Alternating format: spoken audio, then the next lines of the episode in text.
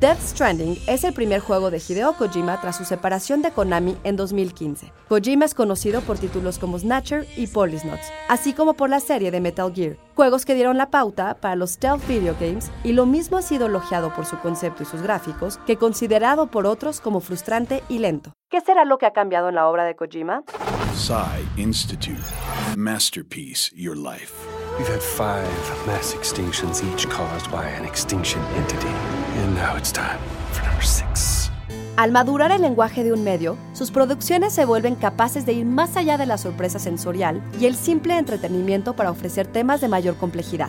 En años recientes, los videojuegos nos han mostrado propuestas que además del gameplay, ofrecen historias y conflictos de alto contenido filosófico y social.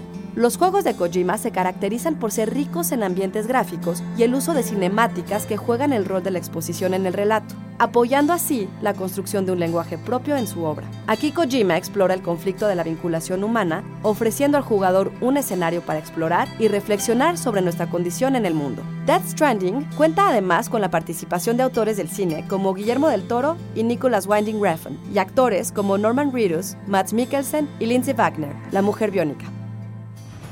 Al igual que ocurrió con el cine en el siglo XX, el lenguaje de los videojuegos ha alcanzado la madurez suficiente para mostrar nuevas formas de ver el mundo al construirse como un campo fértil para trabajar temas complejos y ser espacio de formas de pensamiento para el siglo XXI.